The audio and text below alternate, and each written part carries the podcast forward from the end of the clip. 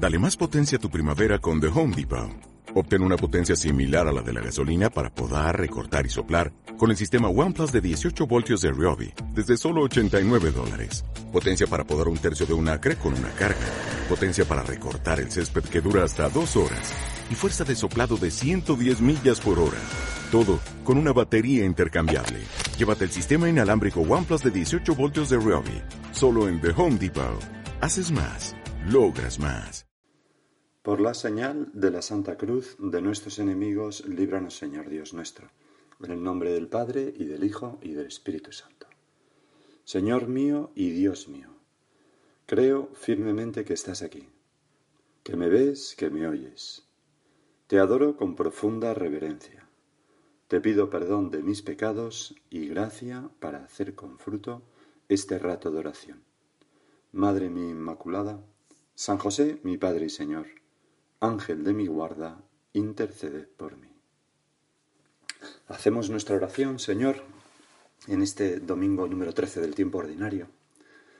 Y me, venía a la cabeza una cosa que me pasó recién ordenado. Fui a un colegio de chicos a echar una mano allí y entonces pues hablé con un niño bastante pequeño, de 8 o 9 años tendría. Y, y me fue pues contando un montón de cosas y yo en un momento dado me di cuenta ya de que tenía bastantes hermanos y yo le digo, ¿pero cuántos hermanos tienes? Y me dijo, pues tantos, no me acuerdo, seis, siete, ocho. ¿Y, ¿y tú qué lugar ocupas? Y entonces me miró y dijo, ¿quién yo? Ninguno. Porque por lo visto era el hermano pequeño y nadie le hacía, o eso pensaba él, nadie le hacía ni caso, ¿no? Y, y nosotros, Señor, ante esa pregunta, ¿qué lugar ocupo yo en tu corazón? Pues desde luego no podemos responder como este crío, ¿no? Ninguno, no, no, no. Nosotros ocupamos un lugar muy cerca del centro del corazón de Dios. Estamos ahí como hijos suyos. El Señor nos quiere enormemente. Y es, es necesario esta premisa, es necesario en nuestra presencia de Dios, siempre al comenzar la oración, darnos cuenta de que estamos delante de nuestro Padre Dios, siendo profundamente amados por Él, rodeados por su amor, que nuestro Señor Jesucristo está junto a nosotros, que toda nuestra vida responde a una llamada de amor de Dios. Porque entonces quizás podamos entender un poco mejor el Evangelio de hoy, que dice así. En aquel tiempo dijo Jesús a sus apóstoles, El que quiere a su padre o a su madre más que a mí, no es digno de mí. El que quiere a su hijo o a su hija más que a mí, no es digno de mí y el que no carga con su cruz y me sigue, no es digno de mí. El que encuentre su vida, la perderá, y el que pierda su vida, por mí, la encontrará. El que os recibe a vosotros, me recibe a mí, y el que me recibe a mí, recibe al que me ha enviado. El Evangelio sigue un poco más, pero yo me voy a quedar aquí. Este, Señor, es uno de los Evangelios que si se ven con ojos nuevos, si se escucha o se lee con unos ojos libres de rutina o unos oídos libres de acostumbramiento, da vértigo. Porque se transmite una verdad tan profunda, pero a la vez tan ajena a nuestra espontaneidad, a nuestra experiencia, tantas veces a nuestros deseos, por desgracia.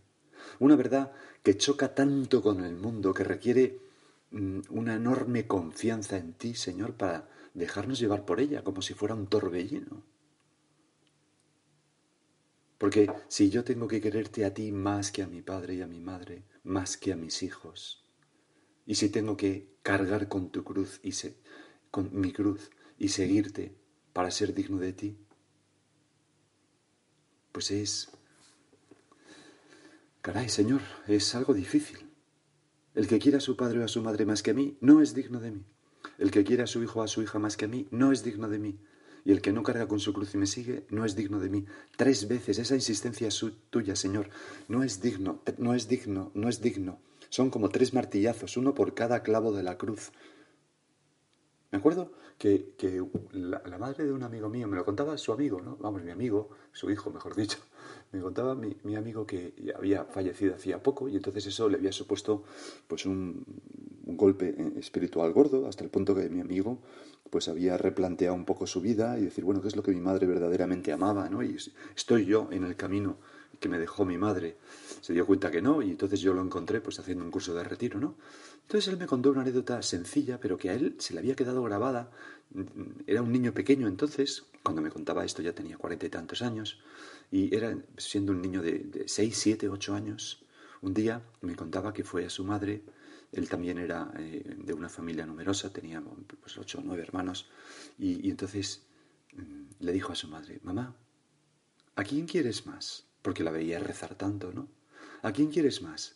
¿A papá y a nosotros o a Dios? Y cuenta que su madre puso una cara que, que se le quedó grabada, ¿no? Y le dijo, ay, hijo mío, no me hagas esas preguntas. Y al contármelo me decía, pero yo me di cuenta de que quería más a Dios. Aun queriéndonos muchísimo a nosotros, por supuesto, eh, y que era un, ese es un amor que no estaba reñido con el nuestro, yo me di cuenta que el núcleo de mi madre, lo que la definía, era el amor tan profundo que tenía a Dios. Y por eso estoy aquí en este curso de retiro, para intentar seguir sus pasos. Bueno, ¿qué es lo que yo más quiero en esta vida? ¿A ti, Señor? ¿De verdad? Porque a veces, Señor, pienso que no, que tantas veces este corazón se me va, no ya a mis padres y a mis hijos, que serían cosas buenísimas, sino, sino a otras cosas, mucho más, más superficiales y tontas, ni siquiera a personas, sino a cosas. Y llego tarde a misa porque tengo que hacer una cosa en vez de, ser generoso y ofrecerte, pues, pues llegar diez minutos antes, o, o qué sé yo, estoy viendo una serie y me da un poco de pereza rezar lo que iba a rezar y me abandono, o siento la llamada del Espíritu Santo a echar una mano a mi mujer, a mi marido, a mis hijos, a mis hermanos, a mi madre, y pues, me dejo llevar por la, por la pereza porque estoy viendo una cosa en la tele, y, tantas cosas. Las criaturas, Señor, me roban el corazón. Me roban el corazón que debería ser. Y claro, me hacen no ser digno de ti. O el sufrimiento, la cruz, me repele, Señor. La evito como un gato el agua. No hay manera de que me sacrifique un poco por ti y por los demás. Por eso, Señor, mm, con cuánta verdad rezamos, lo veíamos ayer con el centurión, creo recordar, o antes de ayer, no lo recuerdo bien, con, cuánta verdad rezamos esas palabras de Señor. Eh, tú que me dices, no es digno de mí el que no quiere más a su padre y a su madre, no es digno de mí el que no quiere a su hijo y a su hija menos que a mí. Bueno, no hay que querer menos a nadie, el que no me quiere más a mí que a sus hijos, ¿no? Y, no es digno de mí el que no carga con su cruz y me sigue. Pues con cuánta verdad rezamos aquellas palabras del centurión todos los días si vamos a misa. Señor, yo no soy digno de que entres en mi casa. No soy digno. Tú mismo me lo dices, ya lo sé, Señor, no soy digno. Pero di una sola palabra y mi alma quedará sana. Tú sí que eres digno de venir a mí, Señor. Y por eso también esa dignidad que el Señor reclama para nosotros, eh, se la hemos de pedir. Por eso es tan bonito lo que rezamos en la plegaria eucarística número 2 de la misa, después de la consagración, cuando Jesús está palpitando de amor por cada uno de nosotros en el altar. El sacerdote, yo, cuando digo misa, rezo. Así pues, Padre, bueno, primero se ha dicho, este es el sacramento de nuestra fe, anunciamos tu muerte y proclamamos tu resurrección, responde el pueblo. Y entonces el sacerdote reza, así pues, Padre, al celebrar ahora el memorial de la muerte y resurrección de tu Hijo, o sea, su entrega por amor en la cruz y su resurrección, te ofrecemos el pan de vida y el cáliz de salvación que están ahí en el altar, y te damos gracias porque nos haces dignos de servirte en tu presencia. Señor, haznos dignos, danos ese plus de fuerza para entender que sólo merece la pena amarte a ti por encima de todas las cosas y al prójimo como a nosotros mismos. Porque ese vértigo, ese vértigo se hace todavía mayor con la siguiente frase del Evangelio, que es esta. El que encuentre su vida, la perderá, y el que pierda su vida, por mí, la encontrará. Señor, ¿qué, qué, me estás pidiendo? Perder mi vida, que es lo más grande que tengo. lo único que tengo. Darlo todo y darse uno mismo, como definía el amor Santa Teresita de Lisieux. No quedarme con nada, con ningún rato ni instante de tiempo para mí, con ninguna ocupación que no sea por amor a ti y a los demás, con ninguna criatura, con nada creado. Dar mi vida por ti, ser no yo, sino tú, perderme en ti. Eh, señor, es que da vértigo, da vértigo algo así. Pero si cierro ahora los ojos y me imagino el cielo, vamos a hacerlo por un momento. Imagínate eh, que estás ya ante, bueno, nos hemos ido al cielo. Y entonces, ¿qué, qué, qué, qué es el cielo? Es esto mismo, es zambullirme en el amor de Dios, libre de toda atadura, recibir infinitas experiencias gratificantes de, de tu amor, Señor, que se derrama en mi corazón y lo, lo, lo quiebra y ya no, no, no, su límite como que desaparece, me colma totalmente, olvidado de mí, gozar juntos todos los hombres, todos los santos de ti, alabarte, da vértigo. Es demasiado grande, no, no, no puedo asomarme. ¿no? Por eso, e, este Evangelio de hoy, si, si, lo escuchamos, repito, con ojos nuevos, bueno, con ojos no, con oídos nuevos, y lo veremos que es que, que dilata nuestra alma de una manera que, nos desgarra. Por eso nos cuesta tanto vivirlo en esta vida. Porque quizás, Señor, no nos damos cuenta de que eso sería la mayor alegría que podríamos tener, ¿no? Aquel punto de surco de San José María, ¿no? Lo que se necesita para ser feliz es un corazón enamorado, no una vida cómoda. Señor, necesito tu gracia para entender esto. Porque si no me resulta imposible. Y por eso, con todo esto que hemos dicho, ¿cómo entendemos ahora la oración colecta de la misa de hoy? Que dice así. Es lo que pide toda la Iglesia para los cristianos en todo el mundo hoy, en este domingo. Cuando vayas a misa, si ya has ido, pues la puedes recordar, escúchala bien, ¿no? Cuando dice el sacerdote, después del, del acto de contrición y de, y de gloria, oremos.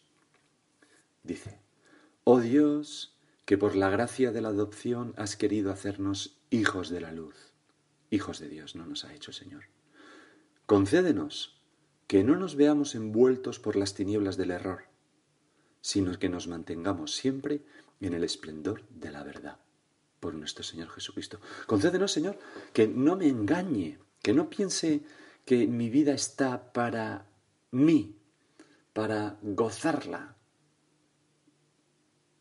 que me mantenga en el esplendor de la verdad, que es que el que encuentre su vida la perderá y el que pierda su vida por mí la encontrará.